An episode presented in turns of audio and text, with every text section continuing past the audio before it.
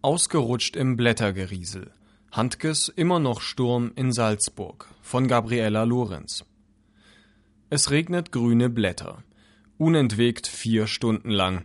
Auf den Blättern am Boden rutscht der Schauspieler Jens Harzer wiederholt artistisch komisch aus.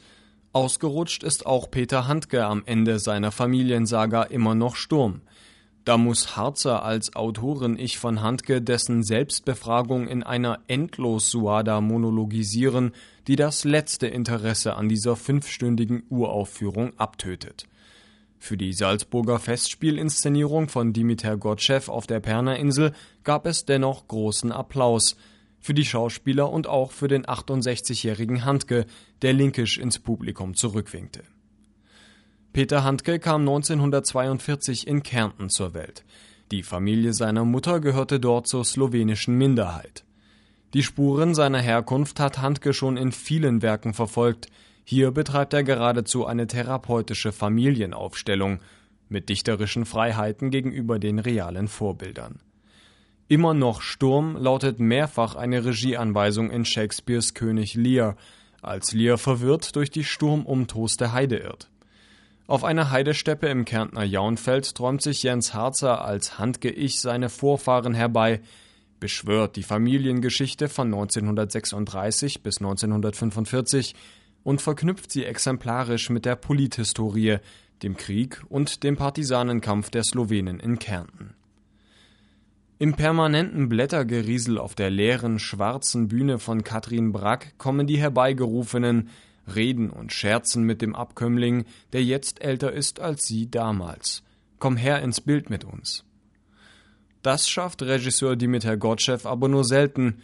Meist bleibt Harzer Handke auf seiner Hockerbank Beobachter und Kommentator. Die Familie jedoch erwacht bei den fabelhaften Schauspielern zum Leben. Die lebenslustige Mutter im Tüllkleid, oder Thormeier, verteidigt ihren folgenreichen One-Night-Stand mit einem deutschen Soldaten trotzig. Es war Liebe. Und münzt die deutsche Nationalhymne in eine parodistische Lacharie um. Der strenge Großvater, Matthias Leja, will die Wörter Liebe, Gott oder Tragödie in seinem Haus nicht hören. Die wortkarge Großmutter, Gabriela Maria Schmeide, bricht auf dem Melkschemel bei den Todesnachrichten ihrer Kinder in archaische Klagesänge aus und sogar einen wilden Polkatanz. Die ungeliebte, verbitterte Tante Ursula, Bibiana Beglau, flüchtet erst als Magd aus dem Haus, dann als Partisanin in die Wälder. Alle drei Onkels werden von den Nazis zwangsrekrutiert. Benjamin, der naive Jüngste, Heiko Raulin, wird in Russland verheizt. Valentin, der leichtlebige Weiberheld, Hans Löw, träumt gelangweilt in Norwegen vom goldenen Westen, den er nicht mehr sehen wird. Nur der einäugige, verklemmte Gregor, Thilo Werner, ein pazifistischer Obstbauspezialist, desertiert zu den Partisanen. Und die Mutter sucht in Deutschland nach dem Vater ihres in der Familie angefeindeten großdeutschen Bankers. Dies ist kein Bühnenstück, sondern eine Erzählung, eine Textfläche.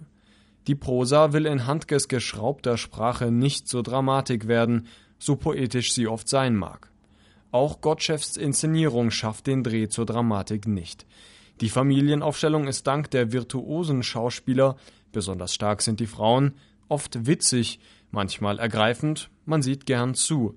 Aber die Figuren erklären sich ständig selbst, sie haben kein Geheimnis.